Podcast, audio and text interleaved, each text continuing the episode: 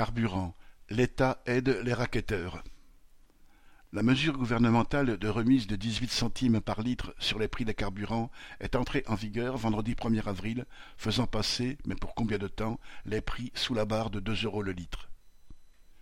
Malgré tous les discours gouvernementaux, cette baisse reste dérisoire.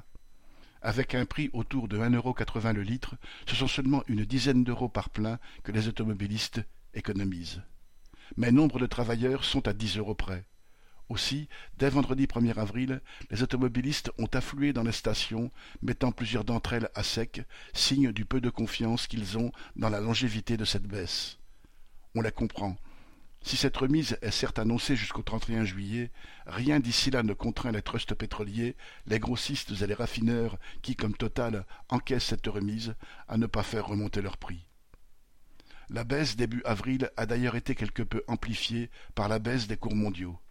Ainsi, les prix à la pompe ont baissé en une semaine en moyenne de 23 centimes. Dans les semaines à venir, les pétroliers pourront tout aussi bien augmenter leurs prix au prétexte que les cours mondiaux seront de nouveau à la hausse, tout en continuant à encaisser les 18 centimes gouvernementaux. Cette remise, faite aux raffineurs et autres grossistes, apparaîtra alors comme ce qu'elle est en réalité, une subvention, un cadeau que leur fait le gouvernement. L'État les aide à vendre leurs produits malgré leurs prix prohibitifs, sans qu'ils touchent à leur marge.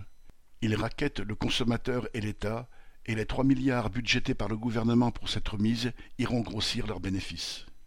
Il y a un peu plus d'un an, le prix des carburants oscillait entre un euro et un euro Déjà Total faisait des profits colossaux. Les prix actuels annoncent de nouveaux records, même avec la remise maison publicitaire de dix centimes supplémentaires annoncée par ce trust. Total, comme Engie, comme tous les trusts capitalistes de l'énergie et des matières premières, jouent sur les déséquilibres des marchés, sur les pénuries pour augmenter leurs bénéfices. Cela s'appelle des spéculateurs et, en temps de guerre, des profiteurs de guerre. Il faut les exproprier, les nationaliser sans indemnité ni rachat. Serge Benham